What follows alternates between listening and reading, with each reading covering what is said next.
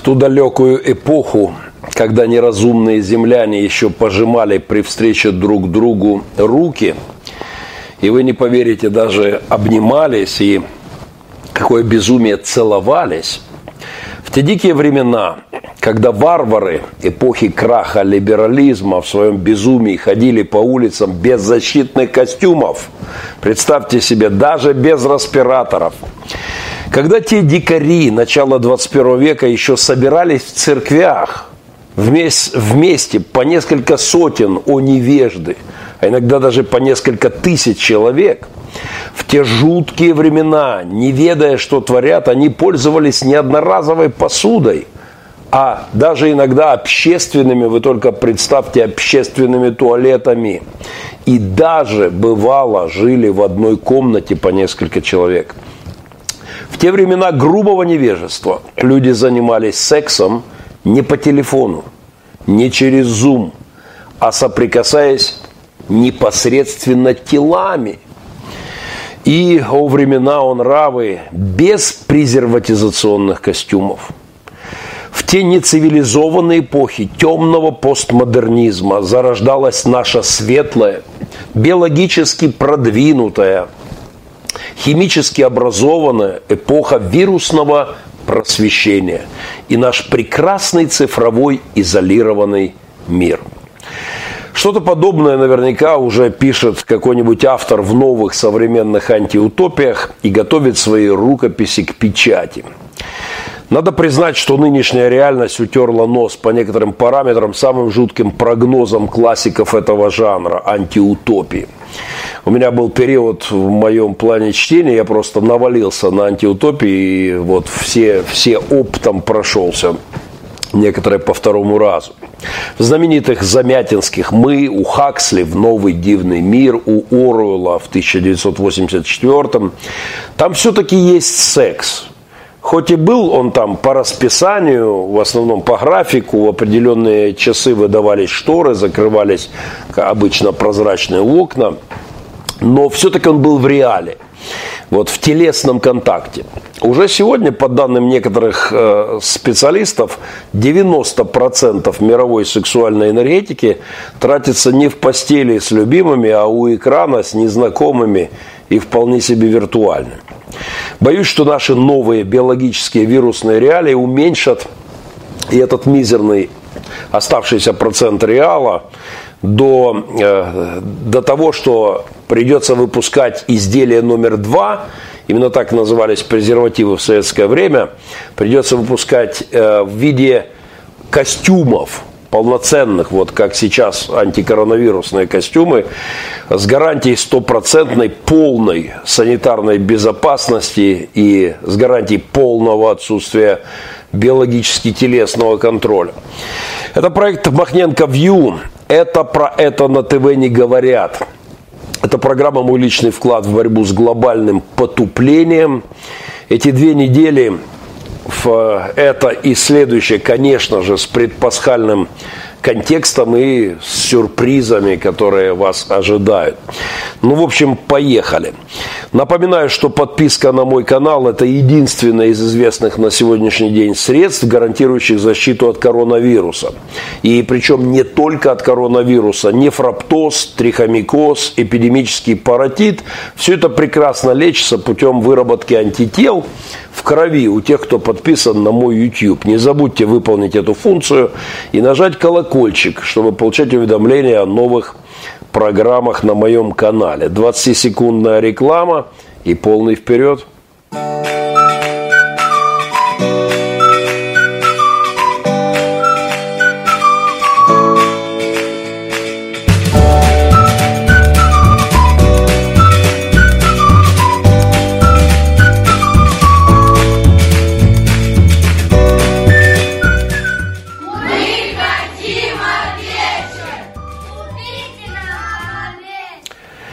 Проект Махненко Вью. Мы в прямом эфире в режиме онлайн. В моем YouTube уже разгорается полемика. Я буду с удовольствием это перечитывать и отвечать на какие-то ваши вопросы. Мы также традиционно разыгрываем призы. Правда, последние два эфира я все до них не доберусь, до того, чтобы определить победителя, но мы обязательно это сделаем. Конечно, я хочу поздравить всех с великим днем. Велик день по-украински. Great Day, Пасха, да? Со светлым Христовым воскресением, к которому мы приближаемся. Э, западный мир уже практически накануне. Э, Страстная пятница сегодня в западном календаре, на следующей неделе восточная часть. Э, также в догонку, как всегда, светлым Христовым воскресением. Подарок с меня в конце программы. Но э, подарок мне, подарок с меня в конце программы, а подарок мне прислал наш старший капеллан Альберт, Альберт Михайлович. И это подарок, мягко говоря, оригинальный. Путин в моем гробу. Именно такое фото на теренах, вот уже украинский термин, понимаете, на теренах, на просторах, на территории Инета бродит уже несколько лет. На этом фото Путин лежит в гробу вместо меня, в моем гробу, на моем фото. Эта оказия требует объяснений. Вот на этом снимке, надеюсь, вам покажет мой помощник, я в гробу. Рядом со мной мой сопастор Андрей, он меня как бы отпевает. И еще у гроба моего гроба с моими телесами наш диакон Юрий Андреевич. Э, но он не сын пастора Андрея, даже в каком-то смысле наоборот. Ну, не отвлекаемся. В общем, я в моем гробу на этом фото. А вот здесь, следующий снимок вам покажут, кто-то зафотошопил совсем другую тройку – то есть взяли мой же снимок, Путин, главный герой этого похоронного сюжета, он в гробу на моем месте. Александр Турчинов, тот самый окровавленный пастор, на месте моего сопастора отпевает Путина, а на месте диакона Юрия Андреевича находится Кадыров.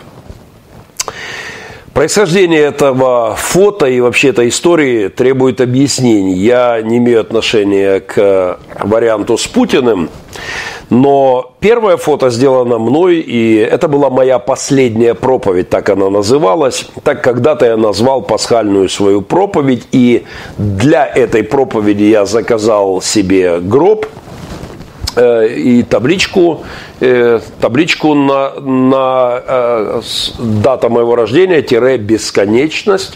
Я заказал венок от любимой церкви, расписал в следующей потом проповеди всю мою похоронную литургию. Суть проповеди и главная метафора была очень интересна. Я говорил о том, что на гору, на великую гору можно смотреть по-разному. Ну, например, можно смотреть на гору на топографической карте. Вот, допустим, это Эльбрус, и вы смотрите на карту, на которой он изображен. И вот круги, и вот там-то и вершина, и даже циферка стоит 5 километров 642 метра. И, конечно, можно восхищаться величием горы, смотря на карту. Если же ты оторвешься от карты или вместе с картой приедешь к подножию Эльбруса и будешь долго ехать по ущельям, и затем э, подъедешь вот вниз, и расступятся облака, и ты увидишь Эльбрус, конечно, согласитесь, это уже совсем другое восприятие горы, ее величие откроется тебе куда более серьезным образом, чем э, то, что ты смотрел на карте. Но, конечно, есть еще один способ. Чтобы понять величие этой горы, надо отправиться в путь. Надо несколько дней многие часы э, с недостатком кислорода, с бешеным напряжением, падая от потери сил, э, еле-еле передвигаясь, можно топать, делать свое восхождение. Я это делал вместе с моими сынами среди шести вершин мирового такого класса. Была вершина Европы Эльбрус. И, конечно, если ты доберешься до вершины, как добрались мы, и вот там, с высоты горы, ты совсем по-другому будешь ощущать величие горы. Я взял эту аллегорию к разговору о Пасхе. И мои поздравления, предстоящий я хочу добавить это. Знаете, вот так можно в трех разных, э, с трех разных сторон смотреть на празднование Пасхи. Первый уровень, как топографическая карта, это когда ты здоров, молод, и все в порядке, и ты влюблен, и жизнь на подъеме, и ты едешь на ярмарку, э, как говорят в той поговорке. И это один взгляд на Пасху. Светлое Христово воскресенье, конечно, наверное, что-то значит, но ну как бы острота величия этого дня не очень еще осознается. Когда с годами или, в принципе, в любом возрасте ты оказываешься на больничной койке, а когда, если еще вокруг бродит какой-нибудь коронавирус, приходят какие-то хронические болячки, и я снял тогда три ролика. Первый в спортзале, второй в медпункте с капельницей, э, то по-другому уже смотрится э, величие воскресенья. Но, конечно же, понять смысл того, что случилось на рассвете третьего дня, можно только тогда, когда твои глаза однажды закроются, с тобой попрощаются родные, близкие, и когда придет тот день, когда глаза опять откроются, и когда мы все обнимем друг друга. Вот э, эти три аллегории были использованы в моей, э, в моей той проповеди. Я снял три ролика в спортзале – в больничной койке и в арендованном гробу. У нас теперь есть такая шутка в церкви после той проповеди, что моя паства и мои соработники, служители в гробу меня видали.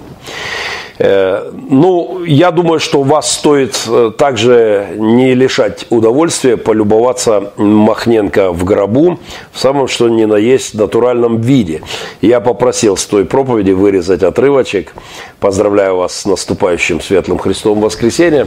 Возьмите эту минуточку во внимание. Вид на Пасху, на светлое Христово воскресенье, конечно, может быть из разных жизненных ситуаций. Лично я верю, что абсолютно потрясающий, совершенно немыслимый, самый прекрасный вид на Пасху откроется нам с вершины, которая называется смерть. Я имею в виду нашу с вами смерть.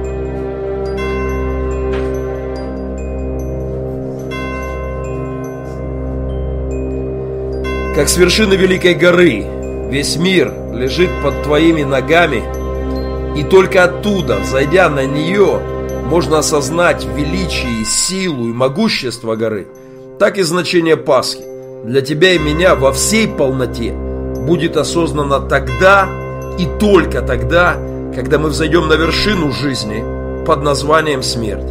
И когда там мы увидим победу, совершенную над смертью, воскресением Иисуса Христа.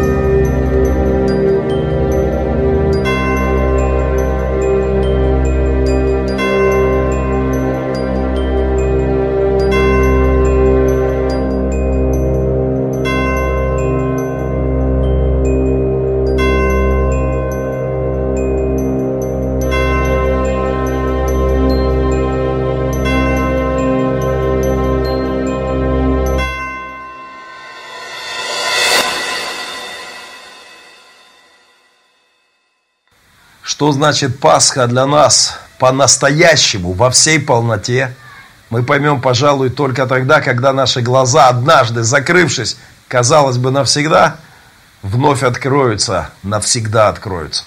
Тогда мы по-настоящему поймем, что значит светлое Христово воскресенье.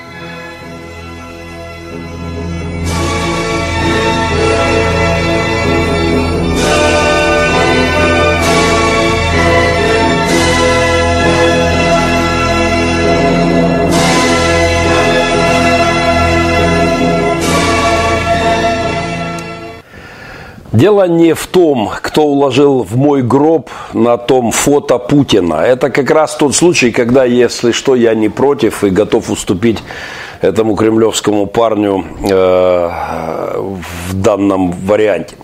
Я не знаю, кто, когда и по какому поводу использовал мою фотку для выражения какой-то своей, неизвестной мне, но очень оригинальной, судя по всему, идеи. Но несколько, несколько пунктов подчеркивается этими снимками. Первое – рабство тления над всеми людьми. И над Махненко, и над Путиным, и над любым, э, любым э, существом в творении. Второй пункт – это наша ответственность за прожитое перед одним и тем же Создателем мира. Неизбежность нашего земного финала и абсолютная неизбежность ответственности перед Создателем. Так что думаем, как живем, думаем, что делаем и готовимся к вершине нашей горы, к воскресению, потому что цитата из воскресшего Господа э, в Евангелии от Иоанна Христос говорил так. «Изыдут творившие добро в воскресение жизни, а делавшие зло в воскресение осуждения». Всех поздравляю с предстоящей Пасхой. А раньше или позже нам всем упаковываться в наши с вами ящички, нашим родным, близким рыдать у них, если не во время коронавируса дело будет, когда не дают даже близким попрощаться. Ну, а потом вершина горы. И вот тогда, когда мы оказываемся на смертном ложе, когда э, задыхается кто-то прямо сейчас от недостатка кислорода в реанимации, тогда воскресение Христова значит несоизмеримо больше для человека, чем в те годы, когда молодым ты прихлестываешь за своей соседкой, за своей одноклашкой. А, воскресенье, как и гора, познается по мере к ней приближения. 20 секунд специфической сегодня у нас рекламы. Будьте внимательны, а если можете, поддержите.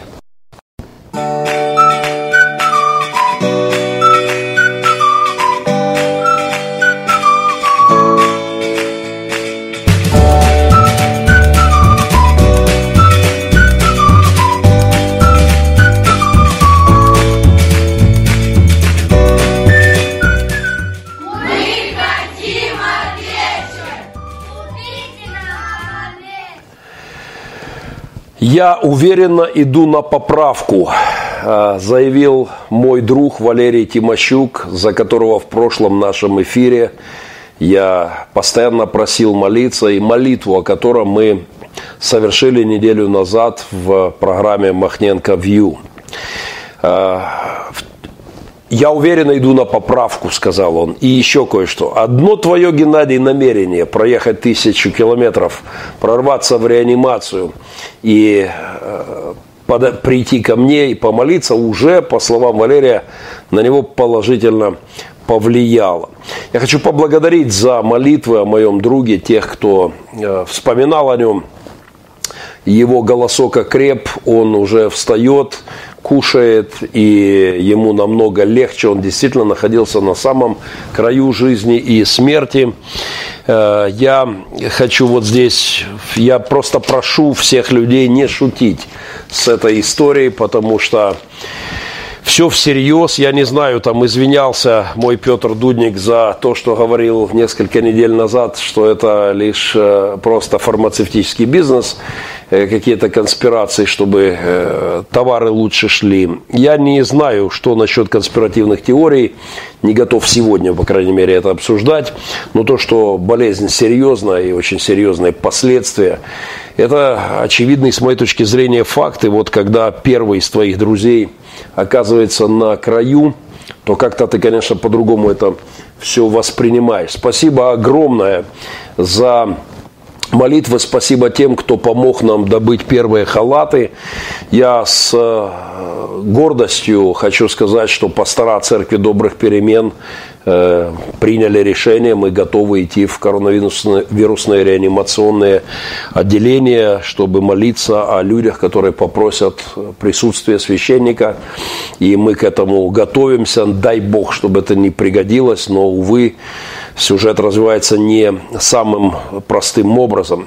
Я горжусь своей пасторской командой и Неделю назад я жутко расстроился из-за реакции некоторых и пасторов, и многих христиан – из-за реакции э, по поводу того, что да зачем оно надо, по телефону помолились и так далее, я сильно э, разнервничался и даже очень так резко откомментировал это в своей проповеди прошлое воскресенье, кстати, с очень важными тезисами, и советую настоятельно на моем YouTube под названием «Заразившийся от нас коронавирус», Это про это на ТВ не говорят. Э, вчера на ТРК Украина вышел небольшой сюжет с участием пастора Валерия, моего друга из коронавирусного отделения. Он по скайпу дал интервью журналистам, и я попросил вырезать это и показать вам со словами благодарности за молитву. Припущення має, де підхопив вірус і Валерій Тимощук. За кордон останнім часом не їздив, але зустрічав сина в аеропорту. Зараз Валерію реанімації в одній зі столичних клінік. За кілька днів відчув, що занедужав, та й до лікарів не звертався й тиждень, хоча й мав високу температуру. Вважав коронавірус його у мене, бо він глибоко віруюча людина. Та зараз називає це релігійною гординею. Коли е, доходило до 30 девяти и шести. Но я, я не хотел признать, что я болен. Я э, думал, что я буду, знаете, вот этим светильником для многих. Буду служить, покажу действительно, как преодолевать все эти внутренние препятствия. Однак хвороба не відступала, і зрештою довелося погодитися на госпіталізацію. У чоловіка запідозрили пневмонію. Тест підтвердив її коронавірус, і все таки лікуватися почав вчасно, уже йде на поправку. При пневмонии нельзя лежать, можно только сидеть. Я сказал, я иду на, выздоров... на выздоровление. И э, выздоровление для меня обозначало, что я должен встать, и я должен ходить. И я встал, Валерию намного лучше. Он э, уже раздает интервью.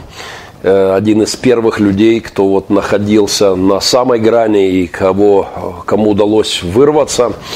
И мне хотелось бы сказать кое-что. Еще раз благодарю за молитвы. Продолжаем молиться за всех, кто э, в немощах. Но явление, с которым я сталкиваюсь сейчас и требует такой планетного масштаба рефлексии, я хотел бы озвучить. Я хочу поговорить о чрезмерном уповании на медицину, как форме идолопоклонства. Я, конечно же, начну с благодарности и низкого поклона врачам, которые сегодня откачивают больных.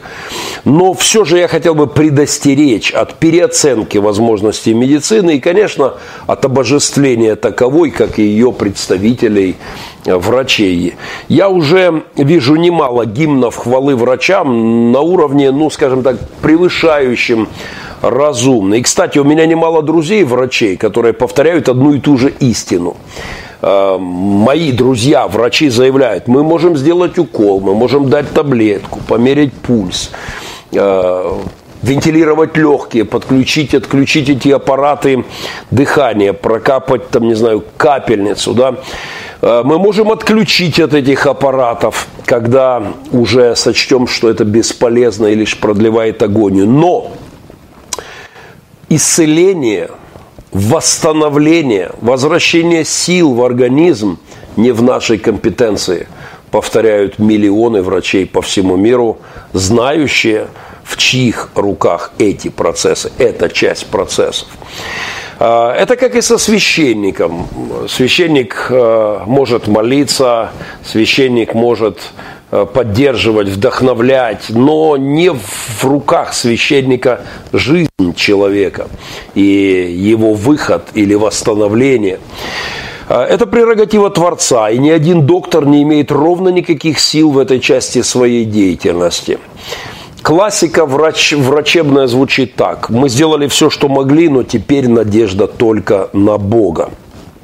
Посему, воздавая врачам благодарность, я бы советовал не забывать и о второй половине – Э, о той, которая всегда больше, чем человеческая, о божественной силе, о духе Бога, который все содержит в порядке. И уверяю вас, в мире огромное количество докторов, которые в здравом уме находясь под этим скажут «да» и «аминь». Конечно, стоит благодарить акушера, который ассистирует, и доктора, который принимает роды. Но точно больше, чем акушера, надо благодарить того, кто соткал дитя в чреве матери. И э, никакой силы у акушера это сделать, естественно, нет. Конечно, больше, чем того, кто ассистировал и помог малышу появиться на белый свет, выбраться. Нужно благодарить хирурга. Конечно, нужно благодарить хирурга, который разрезал, удалил какую-нибудь опухоль который вот этим разрезанным тканям э, что-то там вырезал, почистил. Но тому, кто дает разорванному скальпелем телу, дает э, срастись, воспалению уйти, Конечно же, ему нужно воздавать более славы, чем тому, кто пусть даже самыми современными нитками вас заштопал. Это разговор о пропорциях. И в, в пандемии, в том, что происходит в мире, эти пропорции надо соблюдать, и об этом на ТВ не говорят. Э, я о пропорциях благодарности, которых контрольный пакет всегда по праву принадлежит Творцу, а не творению в любой сфере э, деятельности. Нам, конечно, нужно будет поблагодарить патолога-анатома, который будет готовить наши с вами телеса ну, если не во время пандемии, когда не до патологоанатомов, нам нужно будет поблагодарить э, и этого специалиста, который будет готовить в последний путь э, ваше и мое тело. Но согласитесь, что тот, кто пообещал поднять нас из гробов в конце истории, тот, кто сам воскрес в третий день, достоин куда большей хвалы. Обожествление медицины, ее возможностей, ее границ – это тема, которая сейчас должна быть оговорена. Об аккуратном прославлении врачей в балансе с прославлением Творца я хочу сделать эту заметку. Так что хвалу медикам с благодарностью Творцу нужно сбалансировать, чтобы не впасть в очередное идолопоклонство. Мы видели немало видео со всего мира за эти дни пандемии, когда доктора, христиане перед тем, как заступить на смену, молятся своему Создателю, Спасителю, просят у Него поддержки, защиты для себя, для своих пациентов, просят Его присутствия, Его божественной силы. Масса замечательных видео. На днях видел, как на крыше какого-то американского госпиталя собираются доктора, заступающие на смену и молятся за своих больных и за себя о Божьей охране у меня тоже кашель, так что кто его знает, может и это и мне понадобится. Я, конечно же, рекомендую это же практиковать не только докторов, но и пациентов. Если, не дай Боже, вы окажетесь э, в коронавирусном отделении. Вспомните странного чудака-пастора, который говорил об этом балансе. Конечно, благодарите врачей, но, безусловно, обращайтесь к тому, кто имеет доступ к к, вашему телу куда более серьезный, чем любой врач любой специальности. А, у нас в Республике Пилигрим есть такое правило. Мы говорим так, слава Богу, спасибо людям. Вот баланс вертикали и горизонтали. Мне кажется, это хороший принцип, и его стоит э, и в данной ситуации его уместно озвучить. Я дозвонился моему другу, доктору. Мы вместе с ним покорили немало горных вершин. А, мы были с ним вместе на Эльбрусе. Я помню, как он рыдал на вершине Эльбруса, когда мы добрались таки до этой, до вершины Европы. А, мы были с ним в том числе прошедшим летом а, на Монблане. Он 40 лет в медицине. И сегодня, готовясь к этой теме, я позвонил ему, взял буквально 40 секунд времени, не знаю, минутку и пару слов на эту тему э, мы сейчас вам пустим. Прямо сейчас идет, режисс... Э, идет монтируется фильм о нашем покорении Монблана. Режиссер Татьяна Навина э, работает над фильмом о покорении вершины Западной Европы который мы штурмовали вместе с Сергеем Николаевичем, доктором. И его комментарий к этому моему тезису я прошу пустить сейчас в эфир руководит Господь. И когда случается беда какая-то, я всегда говорю, Господи, дай мне ум, разум, дай мне, настав меня на путь истины в лечении больных. Подскажи мне, дай мне проникнуться ихними жалобами, болями, страданиями. И тогда все получается хорошо. Только таким образом Всевышний руководит всеми нашими действиями. Только на Него покладаемся, только на Него уповаем. И всеми знаниями, которые у нас в голове, которые мы прикладываем для лечения всех больных наших, в том числе и коронавирус, это все руководит нами Всевышний. Только так. Без него ничего у нас не получается. Ничего. Это я убедился на своей почти 40-летней практике врача. Спасибо нашим докторам, спасибо нашим поварам. Помните, известная была такая шуточка «Спасибо нашим поварам, что отхожу к другим мирам». Вот здесь, когда вопрос э, борьбы за жизнь людей идет на таком, как сейчас в реанимационных отделениях, на таком острие, когда многие уходят из реанимационных палат прямо туда на выход, э, нам стоит произносить первую часть «Спасибо нашим докторам», но Отходя к другим мирам, а нам всем, как бы мы ни старались, самые замечательные доктора этому препятствуют, нам всем и, и со всей замечательной аппаратурой, нам всем предстоит этот выход. Так вот, отходя а, к, за занавес видимого нами мира, стоит воздавать славу тому, кто в других мирах нас ждет. «Я есть дверь спасения», – говорил Христос. «Кто войдет мною, тот спасется. И войдет, и выйдет, и пажить найдет». 20-секундная реклама, мы проводим акцию, мы просим поддержки для создания пилигримовского стада овец. У нас э, строится загон, есть кому пасти овечек, э, Господь взращивает травку, и мы планируем создать такой мясной запас, э, потому что времена нынче непростые. Будем благодарны, если кто-то поддержит нас в этом, пожалуйста.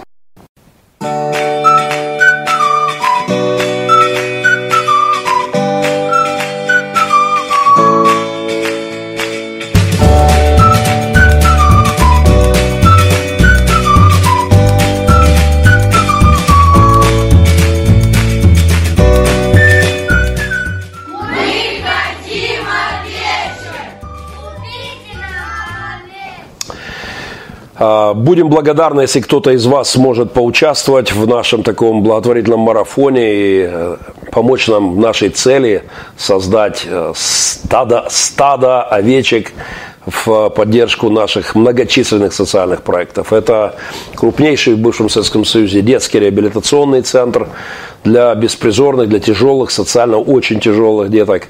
Это наш центр для женщин с детками, которые мы строим и в котором давно уже живут, живут э, женщины, мамки с детьми.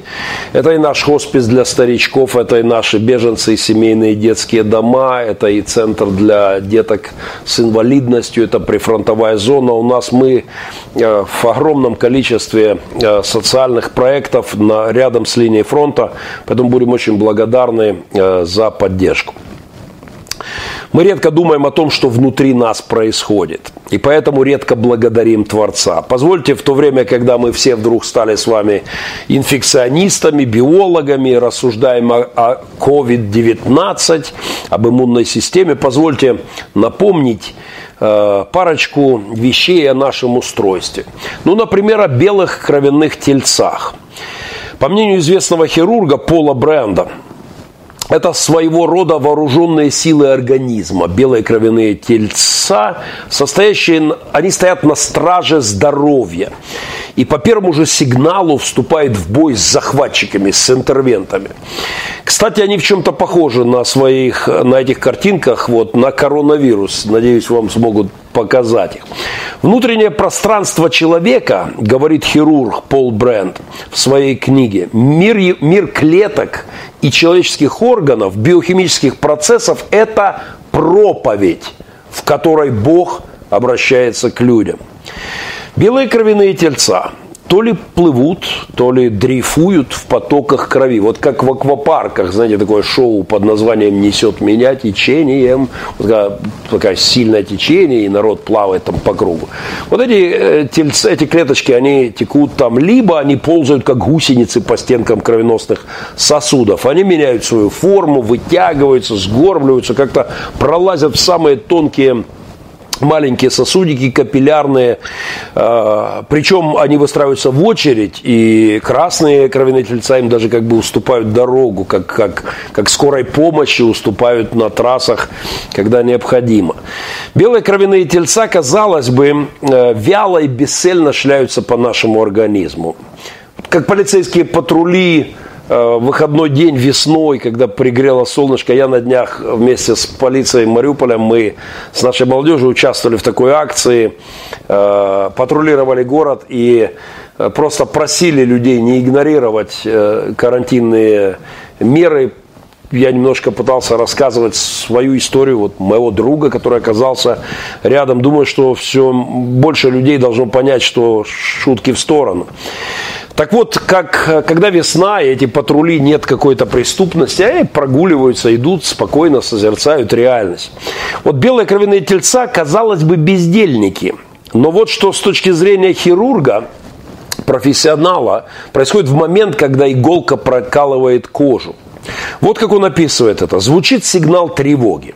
Кстати, загадочным образом передаваемый в организме механизм совершенно непонятен, как ничего в принципе непонятно почти. Мышечные клетки вокруг повреждения сжимаются, предотвращая потерю крови.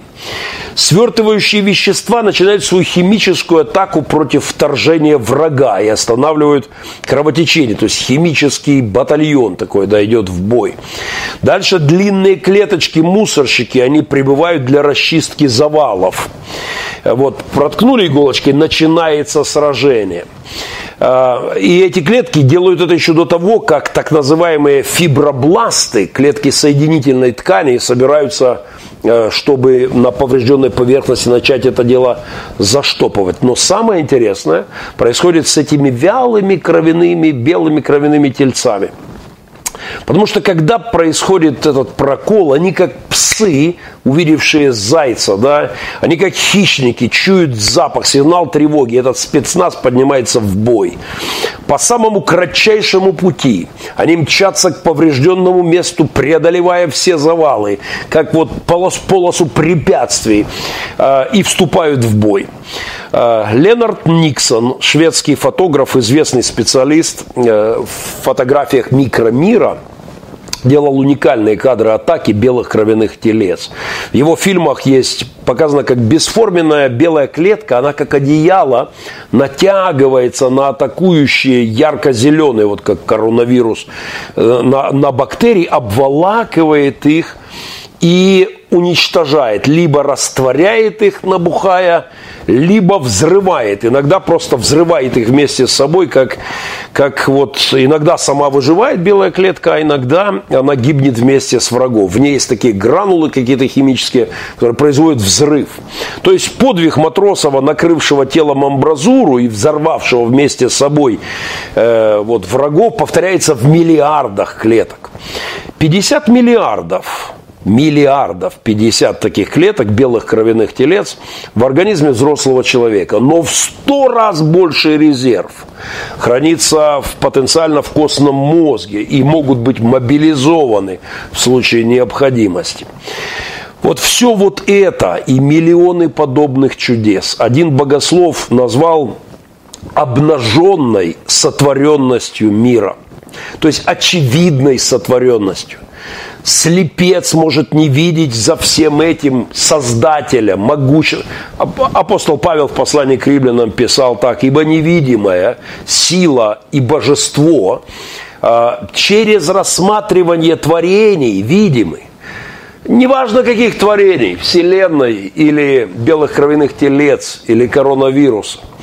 Величие Творца, обнаженная сотворенность мира – она должна пробудить в нас э, вот это чувство э, поклонения Творцу, благодарность. Она, это, это обнаженная сотворенность должна помочь нам очнуться, прийти в себя и поклониться Творцу.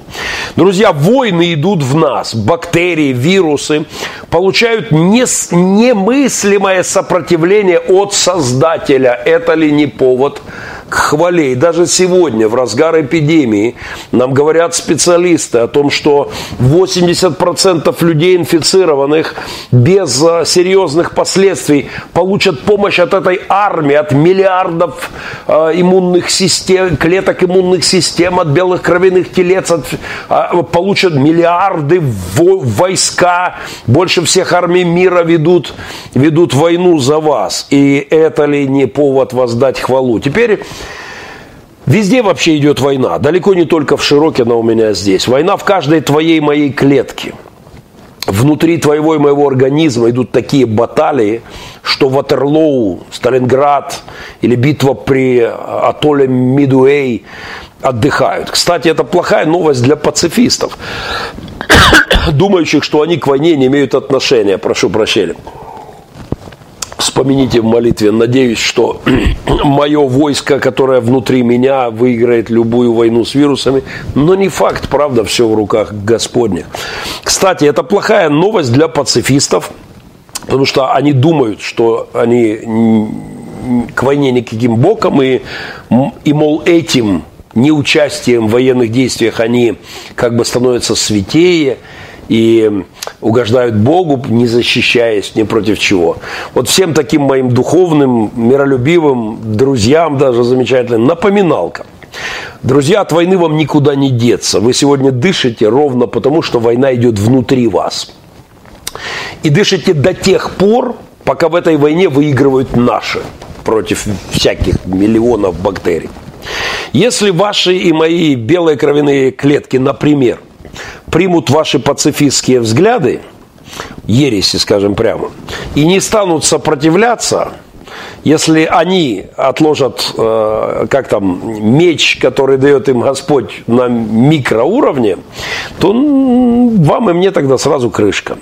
Потому что в каждой вашей клетке идут сражения, идут битвы. Божьи армии действуют в вас на биологическом микроуровне, и Господь поборает и сражается за вас. Но самое главное сражение – это не то, которое ведут белые кровяные тельца или иммунные клетки или еще какие-то войска внутри нас или где-то на полях мировых сражений.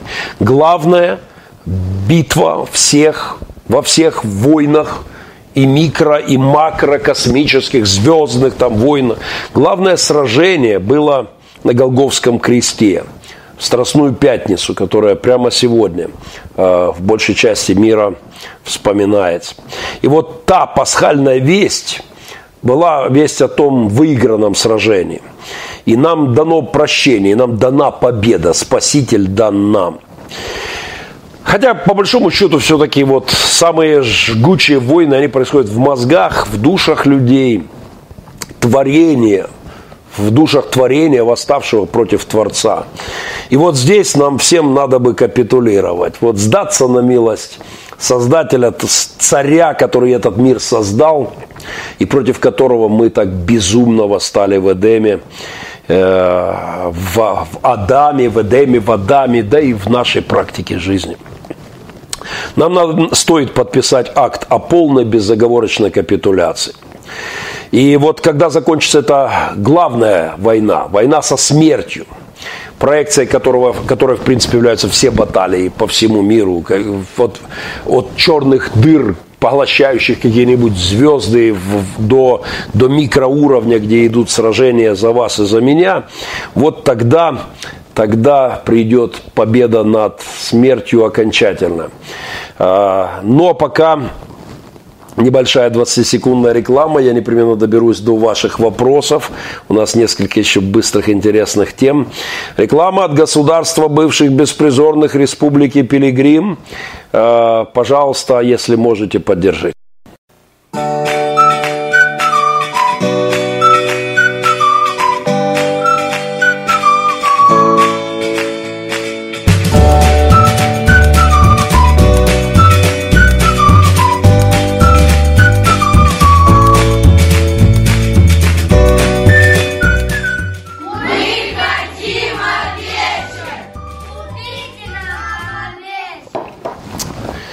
Каждое утро я анонсировал проповедь от дятла, вот получите. Каждое утро, вот уже две недели, мне проповедует дятел.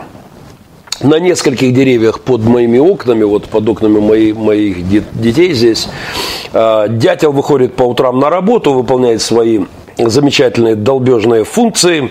И вот звук э, дятла, который лупасит по деревьям в перемешку со звуками путинских дятлов, э, которые лупят минами по Широкино, сливаются в такую причудливую мелодию. Я буквально вот, когда ты слышишь звук птички лупасящей по дереву и минометов э, путинских ореликов, то получается такая оригинальная, э, оригинальная музыка, которая говорит мне об этих же двух важных пунктах. Первое, о прекрасном мире, сотворенном нашим с вами Творцом.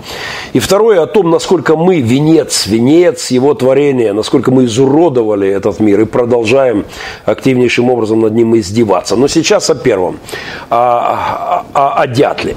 Ничего подобного в природе этой птички нет. Никакого среднего звена там между голубем, синичкой, калибри, э, воробушком и дятлом, ну просто ничего подобного не существует, как и в сотнях и тысячах других случаев.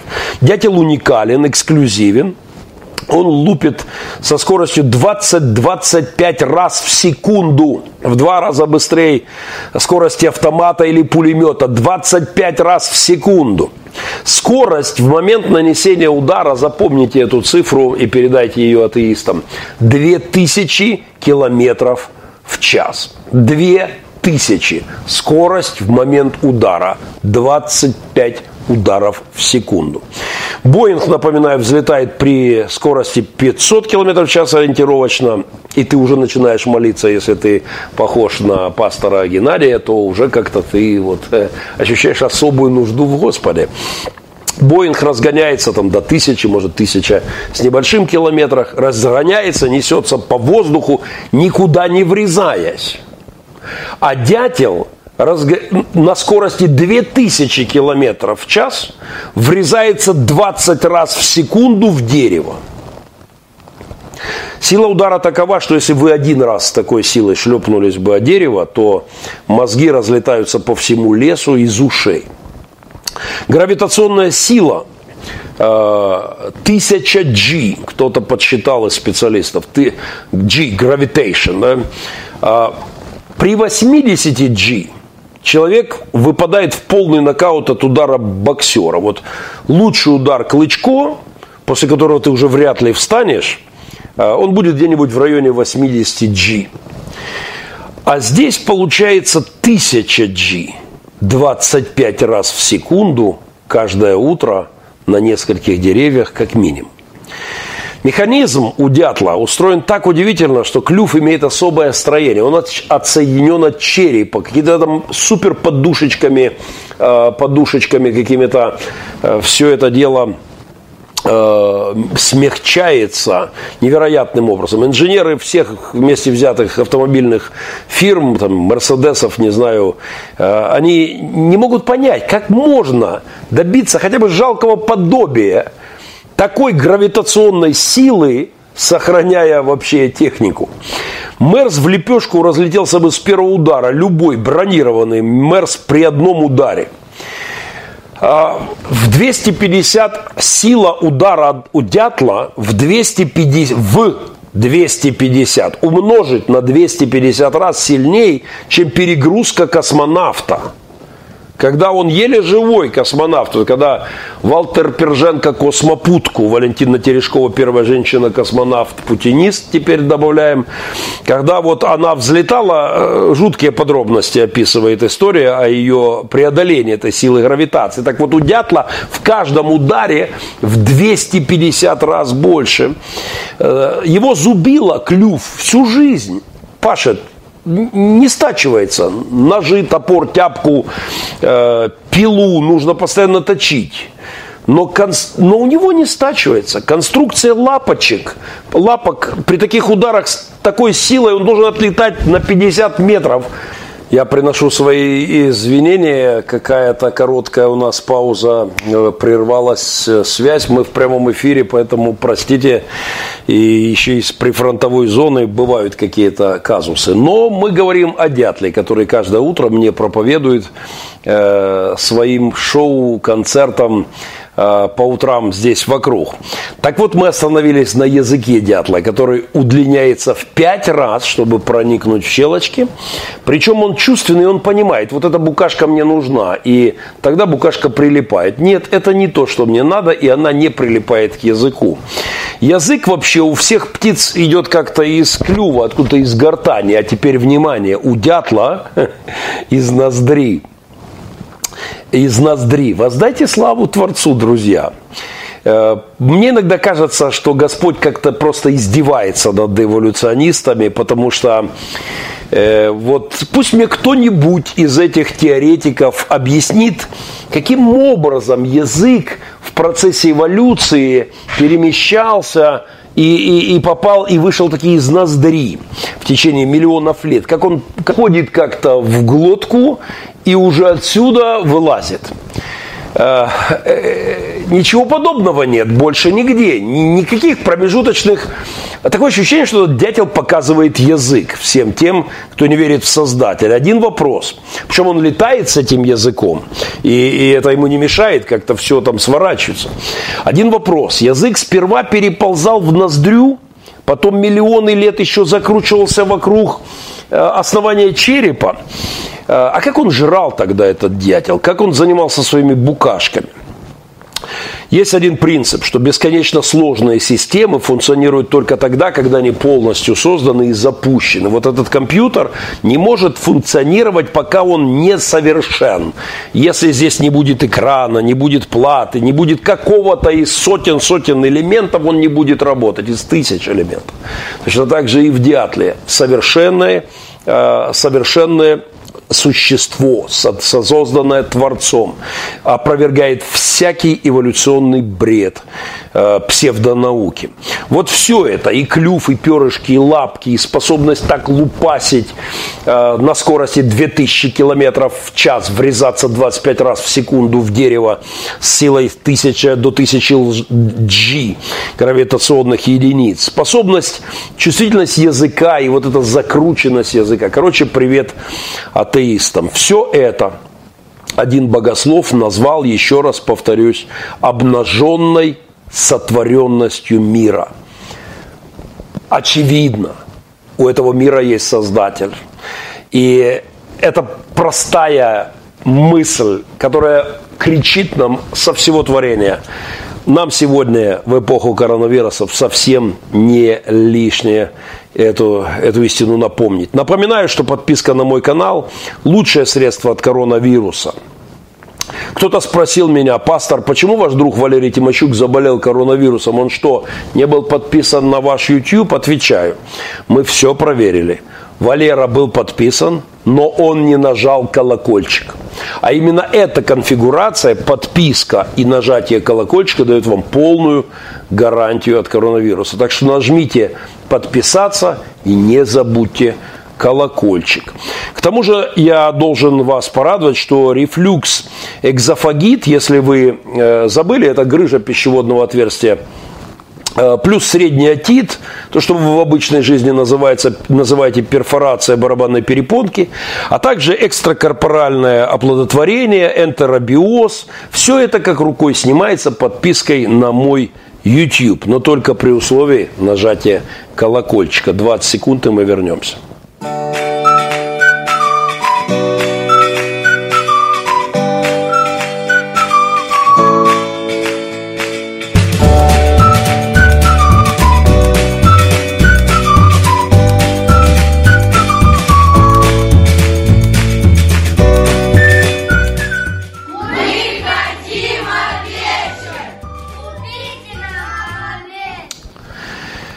Я приду к вашим вопросам, вы можете задавать их э, здесь э, в чате на, на нашем, на моем YouTube, и мы доберемся к вам. И непременно спасибо всем, кто с нами. Благодарю за расшаривание. Если вы делаете, вы просто умножаете этот, этот мой формат информационной войны. Вот что я хотел еще, э, еще оговорить. Я назвал этот раздел «С больной головы на церковную». Вы знаете, вот тысячи людей впустили из Китая в Штаты, из Европы в Украину, э, тысячи людей впустили без всяких э, карантинов, без всяких самоизоляций, тысячи ввалились. Но на днях запорожский губернатор Запорожской области, вероятно, от какой-то особой мудрости, пришел к следующему выводу, что во всем виноваты баптисты, и сделал заявление о том, что э, в городе Першатравенск э, баптисты распространили коронавирус. И действительно в церковь пастора Андрея Тищенко приехал спецназ, а с автобусом, вероятно, думали, что будут отстреливаться церковь по периметру, заняв оборону. И губернатор заявил, что из-за баптистов в городе вспышка коронавируса. И вот я думаю, ну что ему, правда, бедолаги-то, и объявить, что из-за депутатов Верховной Рады, которые вернулись из Куршавеля сотнями и с каникул, или а, из-за элит, катавшихся где-то там по эпидемиологическим ситуациям, э, активным зонам, да, заявлять. Э, что ему говорить, что от бестолкового управления страной э, вспышка коронавируса, от смены кабминов, процессе пандемии, развернувшемся в Украине, от продажи масок в Китай прямо накануне катастрофы, которая шла к нашей стране, приближалась. Что говорить бедняге губернатору Запорожской области? Что президент виноват? Правительство виновато? Нет, друзья. Все проще. Виноваты баптисты. Ну, в данном случае в Паршатравинске. Короче говоря, баптисты опять приносят детей в жертву, только теперь в жертву коронавирусу. Правда, губернатор этот обделался публично, потому что баптистов оказалось вообще в указанном городе нет, в Першотравинске. Просто нет. Но это все мелочи. Откуда им, специалистам по подсчету денег, откатов, э, нефти, каких-нибудь газовых сделок. Откуда им понимать вообще в вопросах деноминационных христианских? Но вбрасывать в страну вот это баптисты виноваты, как в старые былые нероновские или советские, неважно времена, это милое дело. Ну, знаете, это вот как если бы нам сказали, что губернатор Запорожской области, главный рассадник чумы в Запорожье, он, его дети, его семья, вот все именно они были первыми, привезли, и из-за них все пошло. Причем сказали бы это не просто на ушко кому-то, а где-то через СМИ, которых, у которых губернатору доступ. Отвратительная история, но теперь по фактам. В Першотравенске действительно была интересная история. Во-первых, там долгое время лечили и чуть не залечили женщину, которая умоляла, просила, уговаривала докторов при Шатравинске проверить не на коронавирус у нее. Ей говорят, да у тебя воспаление легких, обычный грипп. Ей отказывались ее тестировать долгое время, ну потому что тестировать-то вообще было нечем. То есть с ней контактировали в Прошатравинске, она умоляла, никто ее не тестировал. А потом оказалось, что у нее все-таки был коронавирус – но виноваты не врачи и не Минздрав, а баптисты Першотраинские. А, ну, знаете, вот э, все же зло, как известно нам еще со времен КГБ и теперь ФСБ, все зло понятно откуда, но от баптистов. А ту их.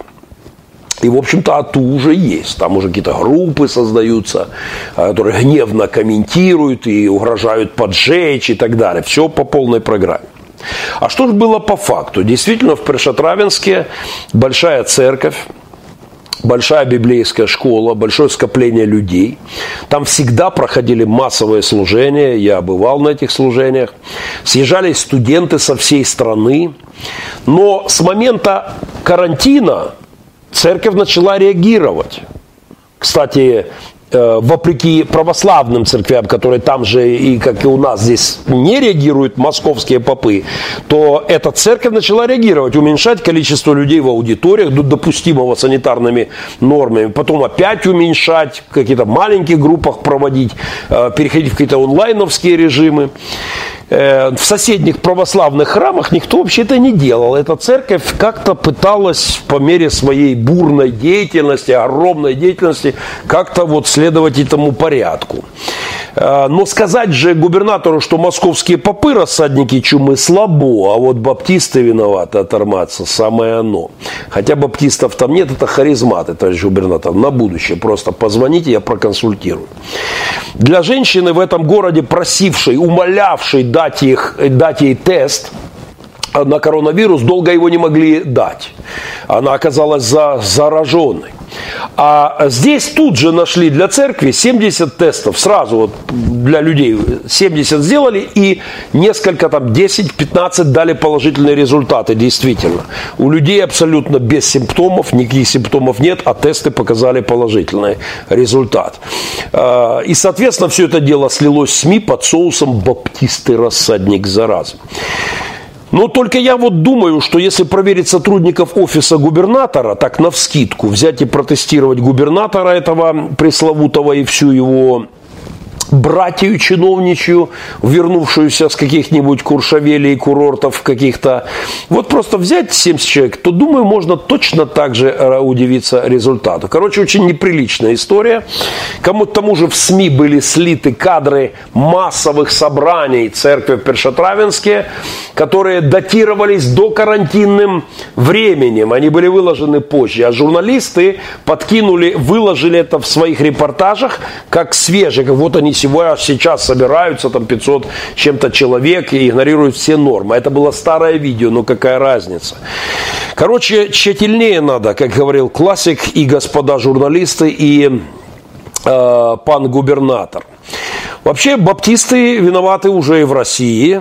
7 э, апреля в эфире первого российского канала, не к ночи будь помянутого, в выпуске программы «Время», вот то путинское время, был показан репортаж о распространении коронавирусной инфекции в Брянской области среди верующих церкви евангельской веры. Ну, тоже на баптистов все свалилось, и тоже оказалось не баптисты. Э, тоже разницу они там не улавливают, но по факту не люди, вернувшиеся из Европы в России или в Украине, не и без, без всяких проблем вкатившиеся тысячи людей, не власти страны, которые не обеспечили ни тестами на въезде, ни, ни изоляцией, ни какими-то возможностями для контроля, а, но, но именно баптисты по центральному телеканалу. В соцсетях, в комментариях уже призывают сжечь эту церковь в, э, в Брянске, кажется, забыл. Да, в Брянске. И не просто призывают, потому что там уже парнишка вышел в ночную смену и уже киданул горящую какие-то бутылочки. Правда, не вдаха чуть себя не спалил, ну и, и слава богу, и церковь не спалил, и сам вроде живой убежал. А, но на самом деле в Брянске причиной заражения, судя по всему, стала пожилая женщина, приехавшая из Испании, которой власть не обеспечила никакую систему контроля, не дала, не обеспечила карантин. Вот она не прихожанка этой церкви. Ее сын встретил, она даже была против посещения сыном церкви. Ее сын встретил, а сын уже входил в эту церковь. Естественно, церковь – место скопления многих людей. И вот таким образом Э, сын подхватил и принес церковь, и в церкви заболело немало людей. Ну и все это было объявлено, вот баптисты опять сжигают, опять приносят в жертву людей, и, соответственно, надо что-нибудь с ними делать. Э, давайте посмотрим на этого красавчика, который в Брянске, там в России вышел в ночную смену против церкви. И этот страх толкает людей на необдуманные поступки. Давайте не будем давать повод людям совершать такие акты вандализма и агрессии. Мы со своей стороны благословляем всех, молимся за всех. Из-за этого человека, который сам чуть не сгорел, поджигая, э, делая попытку поджога, мы благодарим Бога, что Он сохранил по молитве, что Он сохранил этого человека. Благодарим правоохранительные органы нашего города. А, не только в Украине отличился запорожский губернатор, объявив баптистов вместо себя, власти, депутатов, парламентариев, а, а, а баптистов обвинил. Не только в России центральный канал наехал, но в США. Э, в треть зараженных в Сакраменто заразились коронавирусом в церкви заявила Сакраменто Би, очень либеральная газеточка, попадалась мне, бывал я в тех краях. И отличный репортаж сделала Елена Никитская. Я попрошу ссылочку на этот репортаж тоже выложить. Елена, спасибо, хорошая работа. И она, ей звонили из Нью-Йорк Таймс и попросили прокомментировать, правда ли, что все болеют Сакраменто из-за церкви, что именно из-за церкви распространяется коронавирус. Лена сделала хорошую работу и, в общем-то, я советую ее репортаж э, после моего эфира. Мы ссылочки выложим дополнительно еще. И я советую это посмотреть. Да, действительно, церкви – это место, где собирается много народу.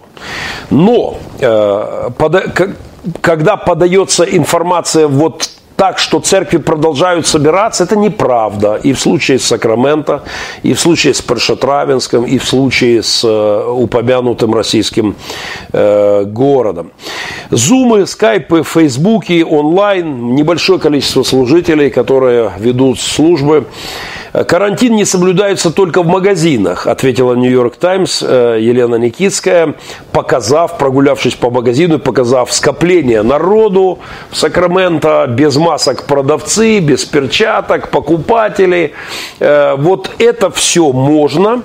Э, и даже Лена заявляет, что там магазины, которые торгуют марихуаной, объявлены крайне важными и торгуют вовсю. А вот христиане, да, парковки в парках, развлекательные зоны, какие-то все работает. Магазин с марихуаной открыт. Но церкви, понимая серьезность ситуации, во всяком случае, протестантские церкви, я, большинство у нас в Украине украинский э, патриархат, украинская православная церковь, католики, греко-католики максимально идут навстречу этой ситуации.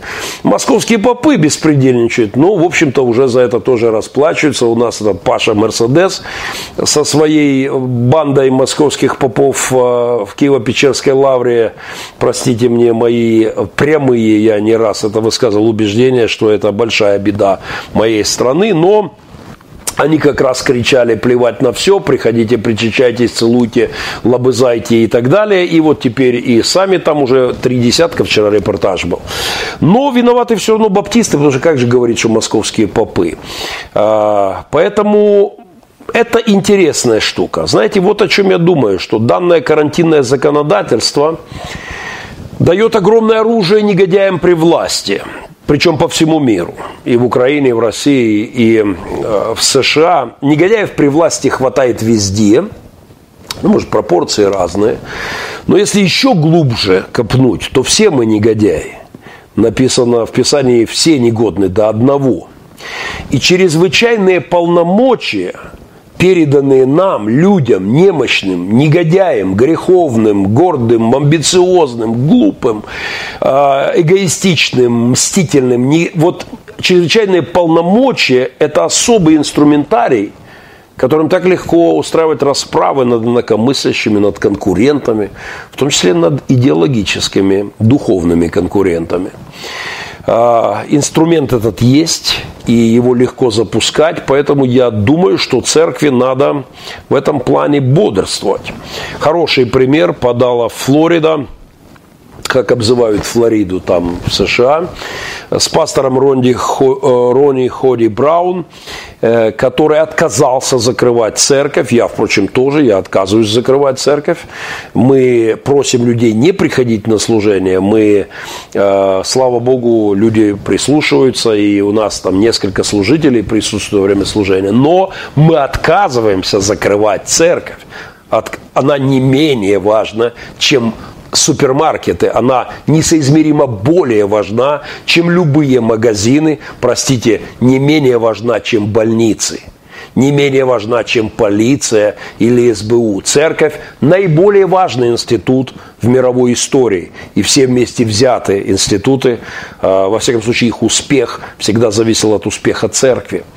Поэтому этот пастор, который отказался закрывать э, церковь на Флориде – его там арестовывали, сажали под домашний арест, но в конце концов очень быстро сообразили, что и э, признали необходимостью Совет округа Хилсбора, э, проголосовал за отмену своего же закона принятого. Я рад, что у украинского правительства, мне сегодня говорили, не успел посмотреть, что уже тоже эти заявления от министра внутренних дел прозвучали, что э, мы, как, как полиция, не имеем морального права требовать закрытия церкви. Мы просим, мы умоляем, и это правильный подход, это правильный, правильная тональность разговора э, с церковью.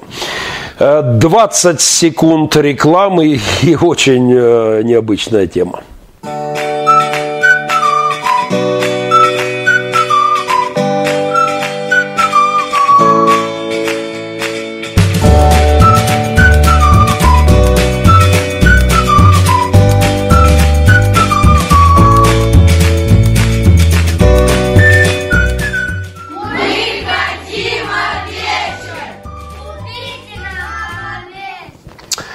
Вспомните обо мне в молитве.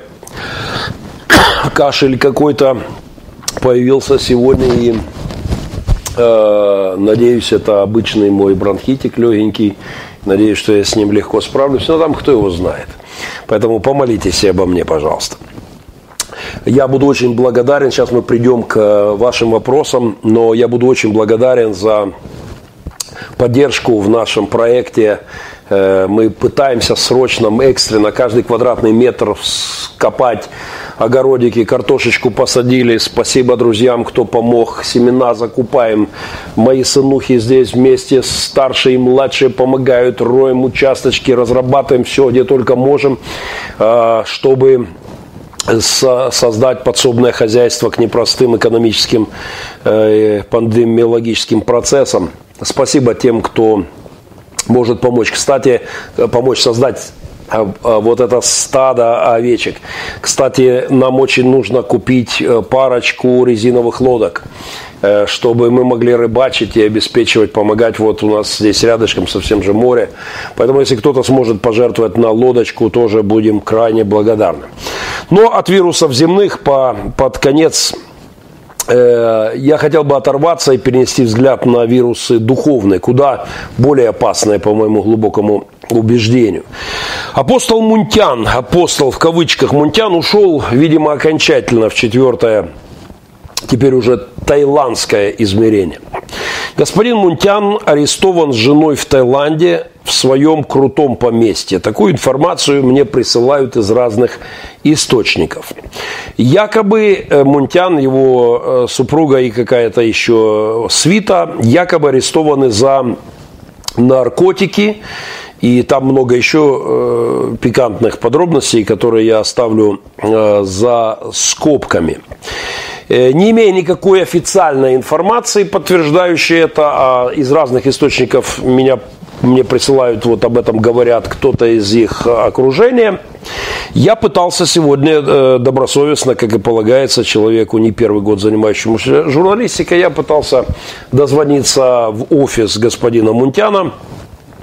Э, мне э, после некоторых, некоторые звонки не отвечают, но когда я все-таки дозвонился на какую-то горячую линию по приему, судя по всему, пожертвований от партнеров, я задал этот вопрос, э, я сказал, потому что есть такая информация, и я попросил, чтобы кто-то перезвонил мне из руководства центра, духовного центра, прости господи, вырождения правильнее, чем возрождение, но юридически все-таки, к сожалению, возрождение называется. Э, и мне, как и полагается, никто не перезвонил. Я тогда совершил еще один звонок и сказал, что если не, кто не опровергнет или не подтвердит эту информацию, я вынужден буду сообщить э, в своей программе о том, что такие слухи ходят и что их никто не опровергает из руководства центра, отказываясь связаться и не дает никакого ни опровержения, ни подтверждения. Ну, в общем, за то, что Мунтян и его супруга употребляют наркотики, это очевидно для всех, кто следит за процессом.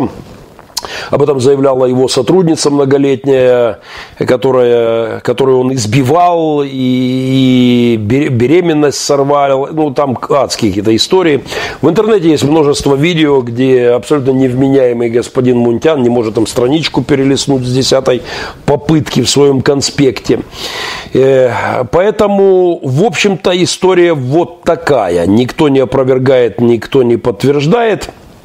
Хотя, впрочем, опровергать-то, в общем-то, нечего. Аферист, наркоман, бедолага, назвавший себя апостолом, то тырит яйца в магазине, то невменяемый выходит э, в эфир в свою церковь в абсолютно невменяемом состоянии. Э, э, не знаю, как будет выглядеть ситуация там дальше. Когда, когда я лет 10 назад сказал, что я думаю об этом аферисте, его практиках, на меня разгневалось немало христианского народу, в том числе моих э, друзей, оболваненных этим чудиком и даже епископа, которые возили туда, возили туда свою паству. Вот пару лет назад, когда Мунтян задал мне вопрос, Геннадий, таким нежным ангельским голосочком, Геннадий, почему ты такой злой? Э, я, пастор же должен быть добрый. Я ответил несколькими блогами под названием «Я очень злой». Я надеюсь, что э, большинству тех, кто тогда меня критиковал, более-менее становится со временем понятно, почему я такой злой. В общем, хотя я не знаю, что там дальше, опровергнут информацию, не опровергнут. Э, я не удивлюсь, если эти ребятки в Таиланде откупятся и на Пасху нас ждет какое-нибудь второе пришествие Мунтяна в Украину. Э, может, немножко полинявшего э, финансово, потому что Таиланд не та страна все-таки, где торжествует правосудие во всей полноте. Ну, даже если польняет с его-то жировым финансовым запасом, дело до выпаса а, овец под Киевом, как в моем случае здесь, и до посадки картошки с детьми точно не дойдет. Так что я не, и не исключаю, что одуревшая паства будет восклицать Мунтян воскрес через какое-то время. Но истории Иуд никогда не могут затмить Голговский крест, и плевела и пшеница растут рядом, но это до времени. До времени. А, официальный э, МВД Украины отправила по этой информации, которую вот присылают какие-то помощники Мунтяна, ушедшие от него. Они заявляют, что МВД Украины отправила официальный запрос в королевство Таиланд. Э, я не знаю, так это или нет. Э, подтвердить или опровергнуть это некому пока. Я попытаюсь добыть информацию по линии МВД. Но Якобы вот гражданин, э, гражданин упомянутый в королевстве Таиланд был вместе с какой-то там свитой э, арестован на острове Самуи на одной из вилл Владимира, э, Владимира. Во время проведения прямого эфира даже якобы, да, и при обыске были по этим, по этой информации были найдены порошкообразные вещества, какие-то кадеины, морфины, не знаю, чего там я э, не очень ориентируюсь в этих процессах, запрещенные законом. Кстати, наказание в Таиланде очень достаточно жесткое, ну, э, там, если это распространение, то смертная казнь, если это хранение чуть большим, то там уже несколько лет тюрьмы, большие сроки и, и так далее. Но, э, тем не менее, это не та страна, где э, где э, нельзя все-таки откупиться. Поэтому я думаю, что ребятки как-то так или иначе их там хорошенько подоют, если эта информация соответствует действительности, и они, они как-то появятся. Ну, а, а вообще, конечно, друзья, надо думать о том, что происходит, надо как-то, ну, тщательнее, внимательнее надо. Э, пик эпидемии впереди. И мы выйдем, скорее всего, на пик э, в ближайшие недели и в России, и в Украине. И знаете, вот как я знаю, что такое выходить на пик горы. Вот когда ты при, переходишь за 4200 на Монблане в прошлом году при восхождении, начинается самое интересное именно с этой точки. Не хватает сил, не хватает кислорода, ты задыхаешься, в общем-то, симптомы, как при коронавирусе. В мире существует слишком много вирусов, друзья. Маленькая заметка под занавес, я перейду к вашим вопросам. В мире существует слишком много вирусов. Всего около, внимание, всего около 6 тысяч видов вирусов – за 128 лет с момента их официального открытия э, публикации Дмитрия Ивановского, всего 6 тысяч видов вируса описано учеными. А теперь внимание. Хотя предполагается, что существует более 100 миллионов видов. За 128 лет человечество, открыв для себя мир вирусов, 6 тысяч как-то более-менее что-то о них узнало и описало. А вообще специалисты говорят, что возможно их около 100 миллионов. Значит, нам известно и описано нами хоть как-то, изучено хоть как-нибудь, около 0,0,0,6 тысячных процента. 6 тысячных процента, 0,006 от вирусов, существующих в мире, нам известно. Согласитесь, цифра, смиряющая нашу гордыню. И вот весь этот трабл, как говорят американцы, что переводится на русский каким-нибудь шухер или кипиш, как я назвал свою первую проповедь карантинной эпохи, кипиш вселенского масштаба, все это из одного, из-за одного из 100 миллионов видов вирусов. Но добрая весть у меня есть для всех подписчиков моего YouTube, потому что э, вам гарантирована защита э, не только от 6 тысяч описанных человечеством, э, но на, на 99,9,9,9,4 тысячных процента э, вирусов вообще существующих. Последние данные метафизиков – Э, теологов, антропологов, бактериологов вместе с вирусологами из Кембриджа, причем с ними согласны ученые Оксфорда и Принстона. Э, редкий случай, когда они все согласны. Последние данные подтверждают, что э, неописанные, вот те самые неописанные учеными 99,99,4 тысячных процента вирусов, существующих в мире, практически обезвреживаются подпиской и регулярным участием в моих прямых эфирах Махненко Вью. Только не забывайте про колокольчик. 20 секунд рекламы, и я с вами в онлайн-общении.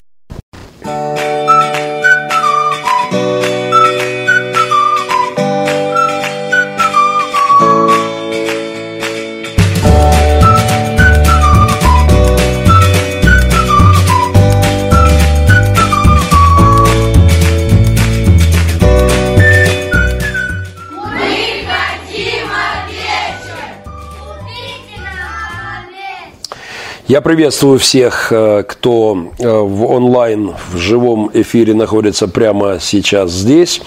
Я некоторое время с вашими вопросами, затем я все перечитаю детально. Но через э, несколько минут вас ждет очень классный сюрприз, поэтому побудьте на связи, и вы не пожалеете. Только Бог знает, что вообще правда или нет. Это не профиль Гены, он в основном говорит. В смысле профиль Гены, это это мой профиль, это, это мой профиль, и это мой профиль, и это мой профиль, если что. Не наведу на тебя ни одной болезни, которую я навел на Египет. Библия. Ну, другие это, может быть, и наведет. Вы когда-нибудь изгоняли бесов? Я занят этим регулярно. Вот у меня сидит здесь мой зятек. Э, он когда-то был одержим определенными проблемами. Мы этих бесов изгнали верой в Иисуса Христа. Э, противостаньте им твердой верой и убегут от вас. Бог поругаєм не буває. Якщо він таке робив, і через нього стільки хвилин тільки Бог знає, що з ним буде.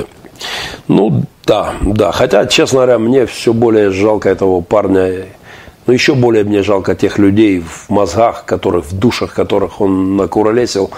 И очень жалко тех людей, которые из-за этих чучел псевдодуховных э, они, они не хотят ничего слышать о Христе. Вот эти, это, это самое страшное во всей этой истории. Э, Геннадий, что вы думаете о служителе Тиби Джошу? Я думаю, что это мунтян э, местного разлива. Е, бідні люди, як пішли за Мунтяном, дехто з них, мабуть, стануть атеїстами до кінця життя. Знаєте, у нас в городе было такое чудо много лет он просто творил страшное. Мы писали письма в прокуратуру Советом пасторов города. Э, когда прихожане рассказывали, что вытворяет этот человек, э, это мы требовали от властей какого-то вмешательства, никому не было дела. Но в конце концов, он таки оказался в тюрьме за творимое им беззаконие спустя 25, наверное, лет. И в тюрьме так и закончил свою жизнь. Но, но огромное количество людей просто, просто не хотят ничего слышать о христианстве, когда видят вот такое уродство. И это вот та история про плевела и пшеницы. Э, Господь Бог, прошу Тебя во имя Иисуса, исцели пастора Геннадия от бронхита, Николай Зубарий. Спасибо большое, Николай, спасибо. Что происходит с человеком после смерти? Он сразу идет в рай или в ад? Или же есть какой-то период ожидания, состояния сна? Артур Блэк, э, возьмите учебник по систематическому богословию, ознакомьтесь со всем спектром э, спектром взглядов на эту позицию. Посмотрите классическое христианство, его разные подходы к этому. Это точно не вопрос для этого эфира, безусловно, это вопрос для богословской лекции очень серьезный. Господь, прошу Тебя, да, спасибо. Я греко-католик, наше богослужение транслирует онлайн. Мой респект греко-католикам. Я считаю, что это духовная элита моей страны. Э, по по подавляющему параметру, э, по количеству параметров э, наш псевдопротестантизм не дотягивает до уровня греко-католической церкви. Я просто мое почтение, респект, вы крутые протестанты, товарищи греко-католики, браты. Да, все мы негодяи, это точно Гена. Вне всякого сомнения, все негодны до одного. Это заявление апостола Павла. Пастор Геннадий, прокомментируйте, пожалуйста, массовое заболевание коронавирусом священников Киевско-Печерской лавры. Ну вот как раз это тот случай, когда ребятки категорически отрицали вообще наличие такового и, и, и призывали людей идти причащаться. Я думаю, что если и бить тревогу по поводу баптистов, от которых идет зараза, то в куда большей степени баптистов и протестантов, которые стараются все рамки соблюдать, практически все церкви, которые я знаю, они идут на э, карантинные меры максимально, то вот московское православие, конечно, здесь ведет себя абсолютно бесчинным образом. И, в общем-то, вот э, скорее, я, я комментировал недавно, рассадники, они еще ездят с этими своими вениками и прыскают этим вирусом по улицам наших городов. Э, Геннадий Днепропетровский, губернатор, а не Запорожский, а так все, равно, все верно. А простите, я мог ошибиться, наверное, да. Ну, я извиняюсь, если так, да. Это, да, это Днепропетровский, простите. Э, Мое почтение тогда э, запорожскому губернатору и надеюсь, что он не будет допускать таких ошибок. Геннадий, это поджог в Питере. Опять же, простите, возможно. Я посмотрел два источника, но слишком много тем. Но факт это не меняет сути сюжета. Это того, о чем я говорил. Храни Господь всех христиан от безумия властей. Репортаж Елены Никитской, ссылочку выложил мой помощник в Украине. Это выглядит пока оригинально, а в России уже привычно. Ну да, э, в общем-то, заявка вполне себе э, оригинальная. Ваш кровавый баптист дискредитировал всю вашу шоблу. Теперь вас можно назначать виновными. Э, дорогой Павел Ерохин, он не кровавый, он окровавленный баптист. Под таким, под таким названием я записал блог, посвятив его с благодарностью пастору Турчинову как прекрасному образцу реформаторского пастора, реформа, протестанта, а не вашему образцу сектантскому, маргинальному, который вы презентируете, Павел Ерохин, не первый раз на моих страничках. Е, е, хто обділився, невистка, так і є дома нет, так вот халат висить.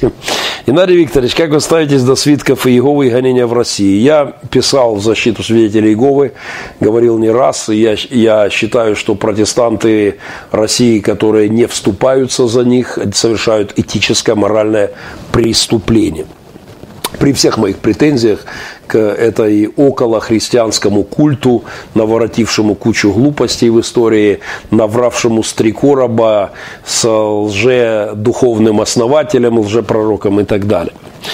Спасибо тем, кто поправил, что поджог был в Питере.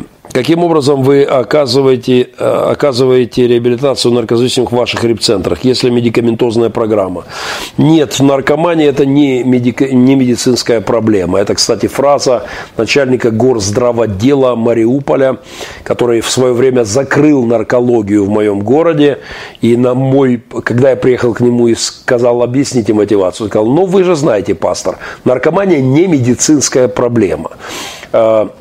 У меня, кстати, были на реабилитации в репцентрах, доктора, доктор-нарколог был, э, запил мужик, прошел реабилитацию, успешно прошел реабилитацию, вернулся к исполнению служебных обязанностей. Наркомания – это болезнь души, болезнь духа.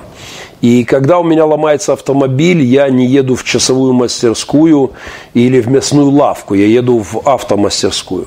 Проблема души – это проблема, э, проблема веры, это проблема мировоззрения, основ, основополагающих вот, ценностей человека, вот той э, центральной базовой антропологической модели. Как он думает о себе, кто он, творение Божье или случайность во Вселенной. Э, Дайте мне точку опоры, я переверну мир, говорил небезызвестный э, в истории человек. Дайте точку опоры для души. Вера в существование Творца и в а, смыслы целеполагание, которое, для чего ты существуешь на этой земле. Это основа реабилитации. Христианские центры лидируют в мире по, по успешной реабилитации. И в частности, упомянутая мной церковь Першотравенский, которой я, кстати, не раз, э, э, я, кстати, которой я имею и теологических претензий немало, да, но они делают колоссальную реабилитационную работу, и я хочу сказать слова благодарности. Э, они, может быть, и заразили кого-то своих богослужений везде, где собираются люди, да, э, из-за того, что карантины введены поздно, информация запаздывала, тесты не делались, но все это не на них точно. Но, конечно, там, где скопление людей, там увеличиваются риски, а у них скопление людей. У них только около пяти тысяч с половиной реабилитантов прямо сейчас в репцентрах по всей Украине пять с половиной тысяч реабилитантов. И вместо того, чтобы из них делать э, каких-то негодяев, нужно бы присмотреться и, может, орден какой-нибудь даже стоило бы дать за их реабілітаційну работу. Не виправдовують, якщо вони потрібно признати православні чи депутати, то їх справа. Э, конечно, я сторонник карантинных мер и убежден, что церквям сейчас надо самым серьезным образом к этому отнестись. Но и бодрствовать, не позволяя властям использовать карантин для э, преследования церкви. И будьте уверены, с этим запахнет на территории Украины, мало никому не покажется. Церковь э, имеет силу, и никто, кому не, уда, не удалось ее никогда сломить. Врата ада не одолеют ее никакого ада. Вы когда-нибудь курили? Нет. Если вы меня спрашиваете. Я, меня сестра учила курить. Когда я был подростком, ей было стыдно, что я э, где-то там в компании не в затяжку. Я так дыма набирал и выпускал. Ей стало стыдно. Она меня заволокла в подъезд, в темный закуток и учила меня курить в затяжку. Но дело так и не заладилось. Не давайте повода, коли карантин, то потрібно дотримуватися. Согласен. Как вы относитесь к пастору Ростиславу Радчуку? Я не знаком с ним. Проповеди каких служителей посоветуете, желательно зарубежных? Я очень слабо знаю, э, знаю служителей вот, англоговорящих. Я понимаю, что это огромный мир. Э, могу дать список, кого я не посоветую. С этим я, увы, знаком лучше.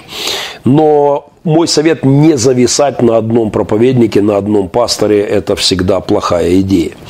Витание с Чикаго. Дякую взаимно, Андрей Олейник. Э, я Господень, да-да-да, смех и радость повышает сопротивляемость. Слушаем вас, Геннадий, улыбаемся. Благодарочка за юмор. Спасибо, я стараюсь. Э, Мазутаза Ойджама. Проповедь «Дятел Марс и пасторский кулак» дуже цікава и смешна. Да, там хороший материал. Э, Дятел, Марс и пасторский кулак. Рекомендую. В аудио точно есть, видео вряд ли, но в аудио есть. Кстати, на подкастах вы можете набрать Геннадий Махненко, там десятки моих проповедей, которые могут поддержать вас. Привет с Флориды, мир вам. Взаимно Трамп 2020. О, э, здравствуйте, Дональд. Я э, не ожидал ваше появление в моем YouTube. Ну, что скрывать, приятно. В прошлый раз был Путин, теперь Трамп. Э, Марк Раклин, Шаббат Шалом, Мария Магдалена. Какая у меня приятная компания здесь. Такое впечатление, что Бог отобрал у Путина корону с помощью коронавируса. Я писал об этом шутка апреля Безусловно, приз небу, потому что Путин протянул свои ручонки к короне, и вот уже почти дотянулся, а корона превратилась даже не в тыкву, а в коронавирус. Это, конечно, замечательная ирония неба. А, пастор, этого диалога с эволюционистами на постсоветском пространстве очень не хватает. Спасибо за вашу апологетическую позицию. Я креационист э, старого такого разлива. Я младокреационист, я верю в недавнее сотворение моей планеты. У меня нет э, оснований, чтобы сдвинуться с этой позиции. Я очень критически пытаюсь осмысливать наши новостейные события. В общем-то, наука вполне себе, если кто-то говорил это несколько десятилетий назад, что наука ползет на вершину, на которой сидит религия, то, в общем-то, уже приползли. Наука абсолютно склоняется, и метафизические вопросы сегодня выходят на повестку дня вполне себе даже э, резво. Большинство ученых верят в Бога, но многие скрывают. Э, ну вот сейчас, когда падает идол, в том числе идол веры во всемогущество науки, о чем я говорил интересные вещи в прошлом эфире, это важно. Э, Сергей Арт, привет, мужчина, вижу в здравии. Э, я надеюсь, что это ко мне.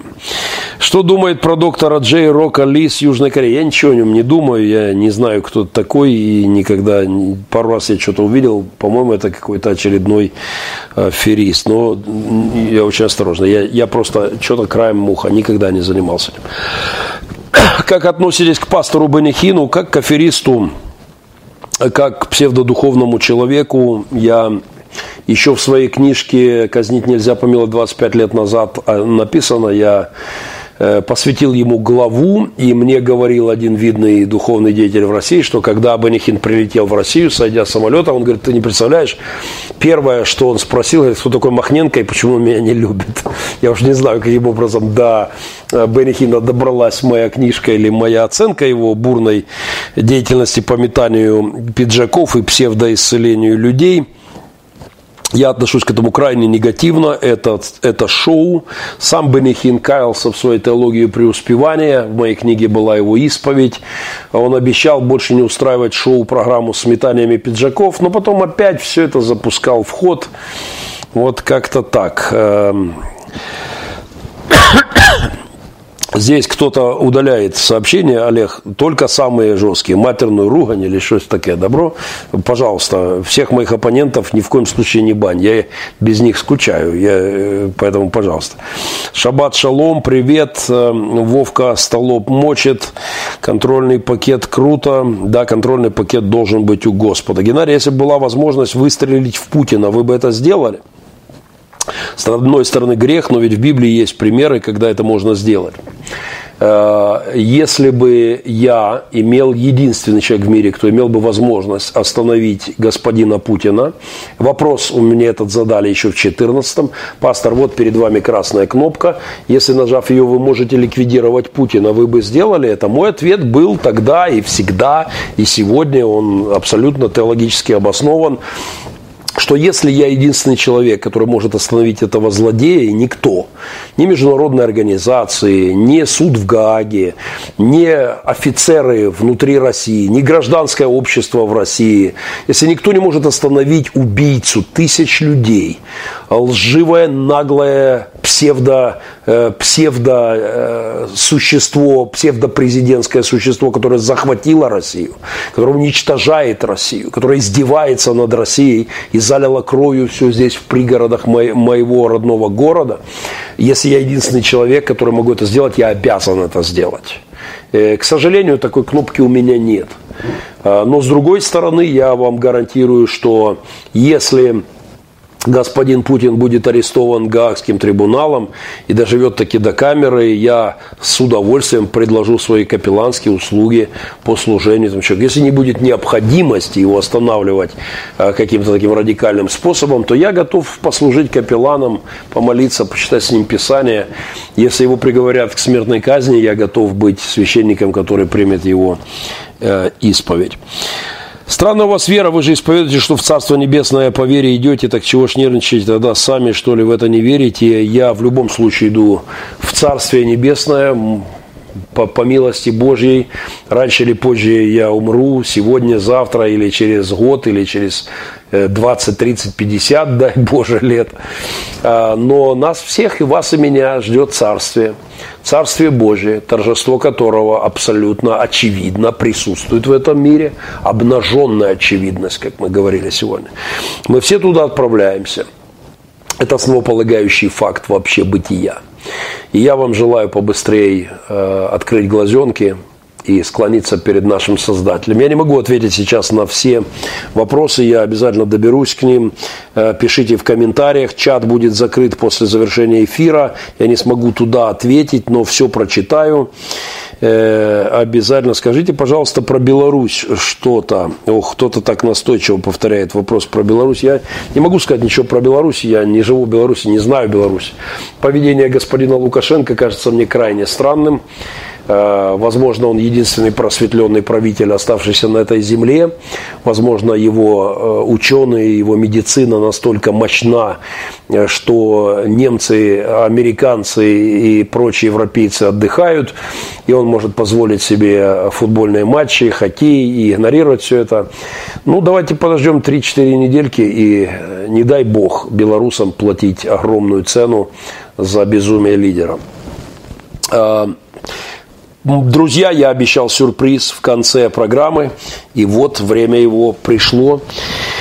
Э, у жизни над смертью поставлена точка. Мы будем жить вечно, и это точно. Э, подарок всем к Рождеству сразу после этой 20-секундной э, рекламки. Пошли на рекламу, и потом подарочек я сразу добавлю. Да.